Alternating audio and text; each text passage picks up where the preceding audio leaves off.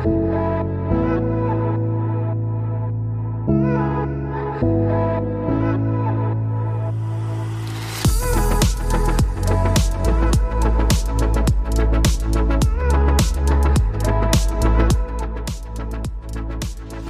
ehrenamtlicher Stammzellenkurier überbringe ich jedes Jahr an Weihnachten einem an Leukämie erkrankten Menschen sein wahrscheinlich schönstes Geschenk. Ich verrate euch heute, wann sich mein emotionalster Transport zugetragen hat, in welchen Momenten ich ungewollt Gänsehaut bekomme und warum sich noch mehr Menschen bei der DKMS oder anderen Organisationen typisieren lassen sollten. Ich bin Philipp Ripkins. Heute erzähle ich euch meine Geschichte.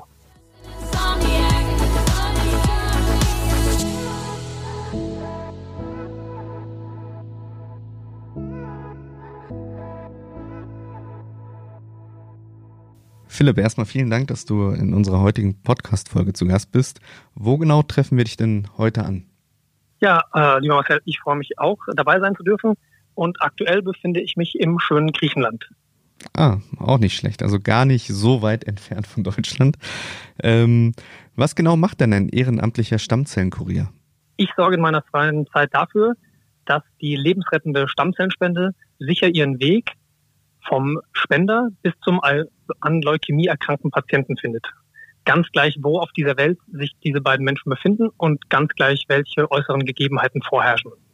Was muss man als Stammzellenkurier beachten? In der heutigen Zeit der Corona-Pandemie dürfen ja auch die verschiedenen Impfdosen nur unter bestimmten Temperaturen transportiert werden und zum Beispiel auch nicht geschüttelt werden. Worauf musst du achten? Also bei dem Transport ist es natürlich ganz wichtig, dass das Präparat immer in meinem Sichtfeld bleibt. Das heißt, ich habe diese Box immer äh, bei mir. Man kann sich das ein bisschen im übertragenen Sinne so vorstellen, als wäre sie äh, mit Handschellen an meinem Handgelenk befestigt. Ich sorge dafür, dass die Stammzellen äh, immer in einer Temperaturrange sich befinden, das heißt stets gekühlt sind und dass sie natürlich auch nicht an den Sicherheitskontrollen geröntgt werden. Also ich sorge dafür, dass es den Stammzellen von der Abholung im Krankenhaus des Spenders zur erfolgreichen Übergabe im Krankenhaus des Empfängers einfach gut geht, vereinfacht gesagt. Das hört sich ja jetzt erstmal spannend an, das Ehrenamt, was du da ausfüllst. Seit wie vielen Jahren übst du das denn jetzt äh, schon aus und wie bist du überhaupt dazu gekommen? Ja, ich bin jetzt tatsächlich in meinem elften Jahr, man mag es kaum glauben. Und äh, wie vieles in meinem Leben war auch das ein, ein wunderschöner Zufall oder Schicksal oder Fügung, nenn es wie du willst. Ich war damals zu Studentenzeiten auf der Suche nach einer sinnvollen und auch ähm, coolen Tätigkeit, um etwas Geld dazu zu verdienen und habe über einen Kommilitonen erfahren, dass man als Onboard-Kurier Waren von A nach B transportieren kann. Und nach etwas Recherche habe ich festgestellt, dass es eben auch ein oder zwei Unternehmen in Deutschland gibt, die medizinische ähm, Transporte durchführen, insbesondere eben Stammzellentransporte. Dann habe ich mich bei denen beworben, wurde genommen und seit elf Jahren bin ich jetzt dabei. Dazu erstmal meinen Glückwunsch, weil das ja tatsächlich ähm, ein sehr, sehr tolles Ehrenamt ist. Jetzt hast du ja ähm, das Stichwort schon genannt, Menschenleben retten. Wie viele Menschenleben hast du denn durch all die Transporte bis heute retten können? Kann man das in einer Zahl beziffern? Also ich kann es in der Range angeben. Wir sind mittlerweile bei mindestens 150 und maximal 200. Ich würde sagen, dazwischen bewegen wir uns ganz sicher. Wenn ich jetzt eine Zahl sagen würde, würde ich wahrscheinlich, weiß ich nicht, irgendwie also 150, da fühle ich mich sehr wohl bei der Zahl, aber es kann wirklich auch sein, dass es schon mehr sind. Und äh, ich bin, selbst wenn man diese Zahl so hört, sie ist ja doch gar nicht so klein. Und äh, ich, ich freue mich immer wieder, dass ich sie, sie erreicht habe, aber ähm, ich, ich mache auch immer weiter, damit die Zahl weiter steigt. Da solltest du auf jeden Fall auch nicht aufhören. Hast du denn selbst auch schon mal Stammzellen gespendet? Äh, leider bis jetzt noch nicht. Und äh, ich muss auch ehrlich gestehen, dass ich mich nicht von Tag eins, seitdem ich Stammzellenkurier bin, habe typisieren lassen, sondern erst nach zwei oder drei Jahren. Warum nicht sofort, kann ich heute gar nicht mehr sagen. Das ist für mich eigentlich absolut unverständlich. Ähm, jetzt seit äh, acht oder neun Jahren bin ich selbst typisiert und äh, wurde bis jetzt leider noch nicht angefragt. Die Chancen dafür stehen auch sehr gering. Also man, ich glaube, bei das liegt bei ungefähr einem Prozent ist die Schätzung der Menschen, die in den internationalen ähm, Datenbanken sich befinden, werden nur gefragt. Ich persönlich hoffe, dass ich es mal machen darf. Und das wäre für mich dann so der Punkt, an dem sich der Kreis, glaube ich, schließen würde. Ich selbst äh, bin auch typisiert. Ähm, da schließt sich auch mal die nächste Frage an. weil es ja dann doch irgendwo bei einer Stammzellenspende ja auf die emotionale Ebene geht. Welcher Transport war denn bis heute dein emotionalster Transport und warum? Also generell sind die emotionalsten Transporte immer meine sogenannten Weihnachtstransporte. Und mir ist da insbesondere ein Transport ganz besonders äh, in Erinnerung. Die erste Sache ist, also warum sind die Weihnachtstransporte immer besonders emotional? Ich habe mir, glaube ich, schon im ersten Jahr angewöhnt und mich gefragt, was ist eigentlich das schönste Geschenk, was ich einem Menschen überbringen kann. Und relativ schnell kam ich auf die Idee, dass es natürlich äh, die Stammzellenspende äh, eines äh, generösen Spenders ist. Denn das ist wahrscheinlich nicht nur das schönste, sondern vor allem wichtigste Geschenk, was dieser an Leukämie erkrankte liebe Mensch jemals erhalten hat. Und genau so bin ich zu meinem Ritual der sogenannten Weihnachtstransporte gekommen. Und es hat sich tatsächlich vor einigen Jahren an, in der Nacht des Heiligen Abends zugetragen, dass ich Stammzellen in ein Kinderkrankenhaus in Rom zustellen durfte. Und der Empfänger, das Kind, war erst wenige Jahre alt. Und äh, tatsächlich war es so, dass äh, bei der Übergabe haben im Hintergrund die Glocken des Vatikans geläutet. Und also es war wirklich hoch emotional für, für alle Beteiligten. Also von den äh, von den Menschen aus dem Krankenhaus, die das Produkt empfangen haben, äh, ja, aber auch für mich, äh, der jetzt sonst nicht in allen Lebenslage der emotionalsten Menschen, muss ich sagen, ja, da äh, ist schon die eine oder andere Träne geflossen. Momente, in denen ich gerade tatsächlich total Gänsehaut bekomme. Vielleicht ähm, die Hörer und Hörerinnen da draußen auch. Gibt es denn darüber hinaus Momente, in denen du noch heute Gänsehaut bekommst? Jetzt mal unabhängig von den Weihnachtstransporten? Ja, auf jeden Fall. Also ich bin, ich habe, nachdem ich das jetzt acht, neun Jahre gemacht hatte, war ich mir eigentlich relativ sicher, dass nicht mehr viel Neues kommen kann. Ähm, ich mache ja Transporte innerdeutsch, innereuropäisch, transatlantik, also viel USA, aber bis auch nach Australien. Und irgendwann war ich mir relativ sicher, alles erlebt zu haben. Und ich muss ehrlich gestehen, die Pandemie hat mich eines absolut Besseren gelehrt. Ich saß tatsächlich äh, zu Beginn oder auch zu Hochzeiten der Pandemie teilweise in Flugzeugen und war der einzige Passagier. Sonst war nur die Crew an Bord. Das heißt, wir hatten äh, zweimal Cockpit, irgendwie sechsmal äh, Besatzung und mich, der die Stammzellen von A nach B gebracht hat. Und das war von Gänsehaut und auch so ein bisschen, also ich glaube, in diesem Moment hat sich für mich die Pandemie so real angefühlt, wie ich es hätte niemals haben wollen. Und trotzdem war es ein sehr schönes Gefühl, dass auch in dieser besonderen Zeit Fluggesellschaften und alle Beteiligten es möglich gemacht haben, dass trotzdem eben Stammzellenspenden zugestellt wurden. Aber das werde ich definitiv nicht vergessen und da gab es einige dieser Erlebnisse und Erfahrungen. Das gleiche hatte ich, dass ich teilweise in komplett leeren Zügen der Deutschen Bahn saß, äh, ja, äh, dass es Städte gab, in denen es nur ein Hotel gab, was offen war, man kaum etwas äh, Nahrung bekommen hat, trotzdem natürlich immer bestens versorgt wurde. Also die Pandemiezeit äh, hat einige dieser Erfahrungen für mich bereitgehalten äh, die ich mit Sicherheit auch noch die nächsten Jahrzehnte in Erinnerung haben werde. Also ich finde es an dieser Stelle äh, unseres Gesprächs ja schon toll, wie offen und ehrlich du die Erfahrungen, die du erlebt hast, mit uns teilst. Ähm, vielleicht mal ein Plädoyer aus deiner Sicht. Warum sollten sich äh, die Menschen da draußen bei der DKMS oder anderen Organisationen typisieren lassen? Also ich bin der Meinung, dass es eine eine relativ kleine Sache ist. Also man kann sich das so vorstellen, man bestellt sich eben bei der DKMS oder auch einem der anderen Anbieter so ein Set, das kommt zu einem nach Hause, man macht den sogenannten Wangenabstrich mit zwei Stäbchen jeweils auf einer Seite, schickt das wieder ein und ist sofort Teil der, ich, ich sage jetzt DKMS immer stellvertretend der, äh, für die ganzen anderen Anbieter, man ist sofort Teil der DKMS-Familie und man ist sofort potenzieller Lebensretter. Und man, man dadurch, dass man sich typisieren oder registrieren lässt, nennen es wie du willst, ist man ja erstmal, äh, gibt man die Bereitschaft, ein Menschenleben zu retten. Wenn man dann in fünf bis zehn Jahren angefragt wird, kann man ja immer noch die Entscheidung treffen, was man machen möchte. Und ich glaube, viele, die gesagt haben, ja, ich weiß nicht, ob ich das machen mag, ich mag irgendwie Spritzen nicht und auch nicht Blut abnehmen. Ganz ehrlich, ich kenne keinen, der das wirklich besonders mag.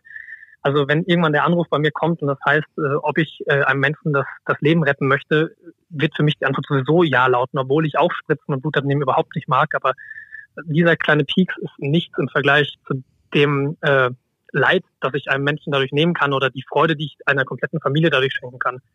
Deswegen finde ich, dass man mit so einer kleinen Sache sehr viel Gutes tun kann und man ist ja auch zuerst mal auf einer, sag ich mal, auf einer Warteliste oder, oder gibt eine Bereitschaft preis. Es ist ja nicht so, dass man sofort, wenn man typisiert oder registriert ist, dann, wenn die Anfrage kommt, festgenagelt wird und wenn man aus welchen Gründen auch immer nicht kann oder möchte, man dann öffentlich dafür an den Pranger gestellt wird. Ich glaube, das ist ganz wichtig, dass man erstmal nur diese Bereitschaft zeigt. Und ich finde, das sollte man machen, da es außer ein bisschen Zeit nicht viel kostet. Und man weiß ja auch nicht selber, ob man irgendwann mal in die Situation kommt, dass man vielleicht auf eine Spende eines anderen Menschen angewiesen ist aus einer kleinen Sache etwas Großes machen, das äh, fand ich war ein sehr, sehr schöner Satz.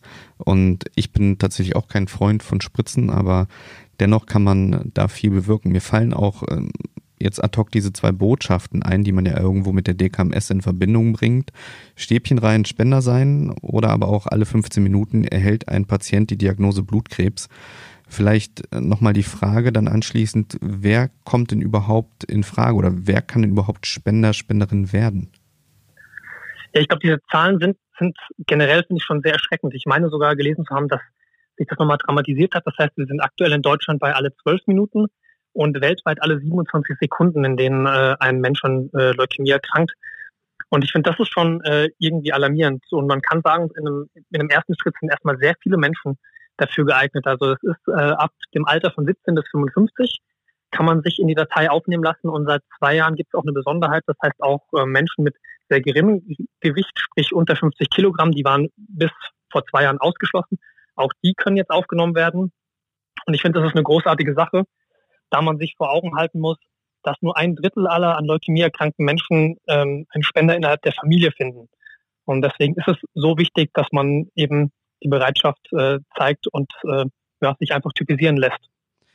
Warum gibt es dann äh, jetzt mal aus deiner Sicht immer noch viele, die vielleicht nicht registriert sind? Oder wie kann man diesen Leuten die Angst nehmen und oder sich überzeugen lassen, sich dann bei der DKMS zu typisieren? Also ich glaube, es gibt noch ein, zwei Vorteile oder Ängste. Wir haben jetzt schon über Spritzen und äh, Blutabnehmen gesprochen die große Angst der Menschen ist, dass man, wenn man eine Stammzellenspende äh, machen lässt, dass dann im Rückenmark bei einem rumgebohrt wird und dass das natürlich eine hohe Gefahr birgt. Jetzt kann ich aus meiner Erfahrung sagen, und die DKMS spiegelt die Zahlen eins zu eins, also 90 Prozent der Transporte, die ich mache, vielleicht sogar etwas mehr, sind sogenannte periphere Blutstammzellen. Das heißt, ähm, der Spender bekommt Medikamente, dass sich äh, vereinfacht gesagt ähm, äh, das, das Gute des Blutes, was, äh, was, der, was der Empfänger bekommen soll, sage ich mal, aus dem, aus dem Knochenmark gelöst wird äh, und dann eben durch eine Blutentnahme, eine, man kann vielleicht vereinfacht sagen, eine, eine sehr lange äh, Blutspende. Das heißt, auf der einen Seite kommt das Blut, äh, wird entnommen, es, die wichtigen äh, Substanzen werden rausgefiltert und dann bekommt man es wieder. Ähm, das sind wirklich 90 Prozent der Transporte. Das heißt, dafür ist keine Narkose notwendig. Dafür wird nicht äh, äh, ähm, irgendwie am, äh, wie die Menschen immer denken, Rückenmark, aber es ist der Beckenknochen, der angebohrt wird. Das heißt, ähm, das ist, glaube ich, eine Sache, diese Angst, ähm, dass irgendwas bei der OP schief geht.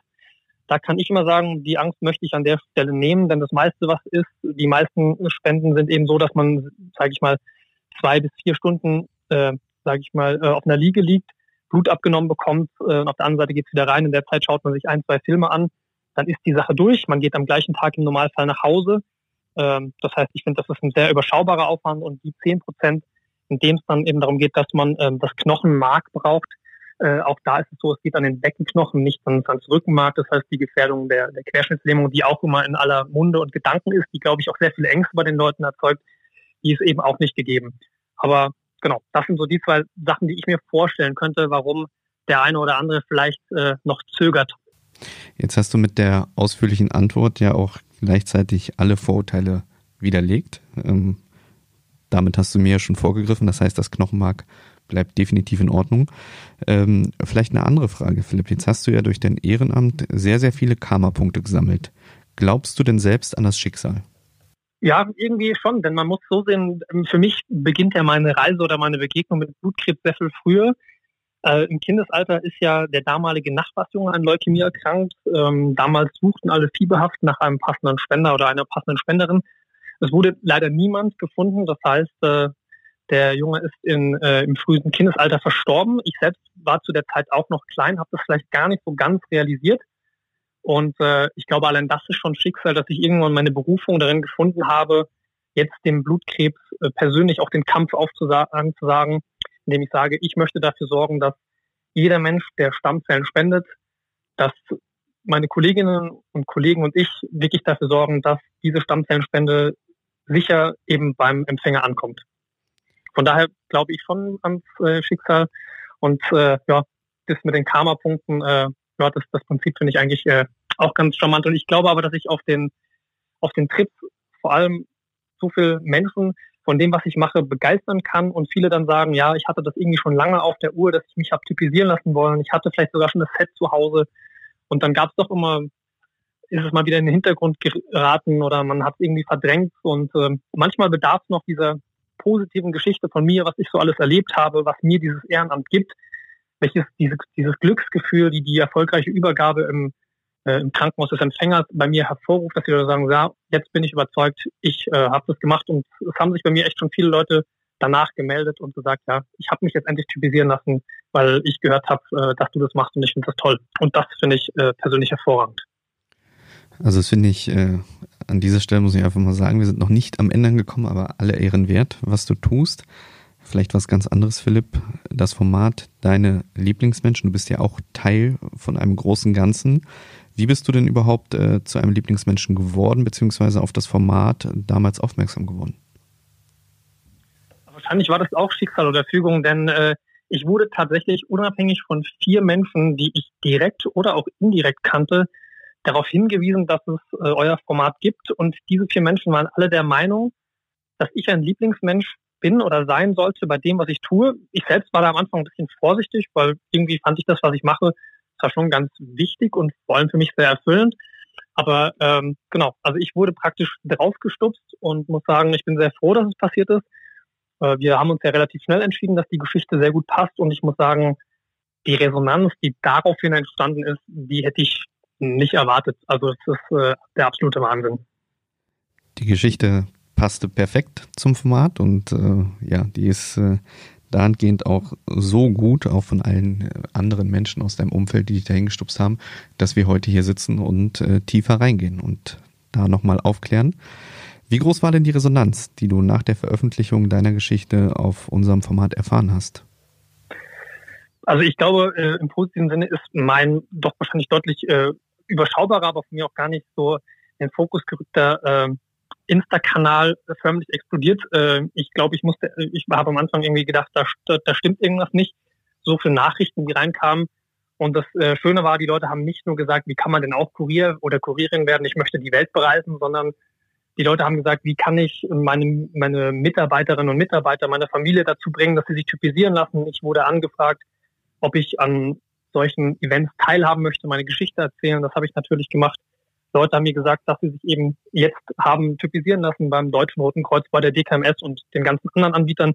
Es haben sich aber auch Leute bei mir gemeldet, die erzählt haben, dass sie in der Familie einen Krankheitsfall mit Leukämie hatten, der positiv ausgegangen ist oder manchmal auch negativ. Also ich habe da wirklich äh, hochemotionale Geschichten gehört von Menschen, die ich davor ja noch nie gesehen oder, oder gehört hatte. Und ich muss sagen, das hat mir natürlich äh, ja sehr viel gegeben, auch nochmal sehr viel Einblicke in das Thema und ähm, hat gezeigt, dass das auf jeden Fall das Richtige war, ja, dass ich mich äh, bei dir oder bei euch gemeldet habe. Also ich kann dir sagen, mit dem Format ist alles in Ordnung. Das war auch nicht der Algorithmus, der da irgendwie reingespielt hat.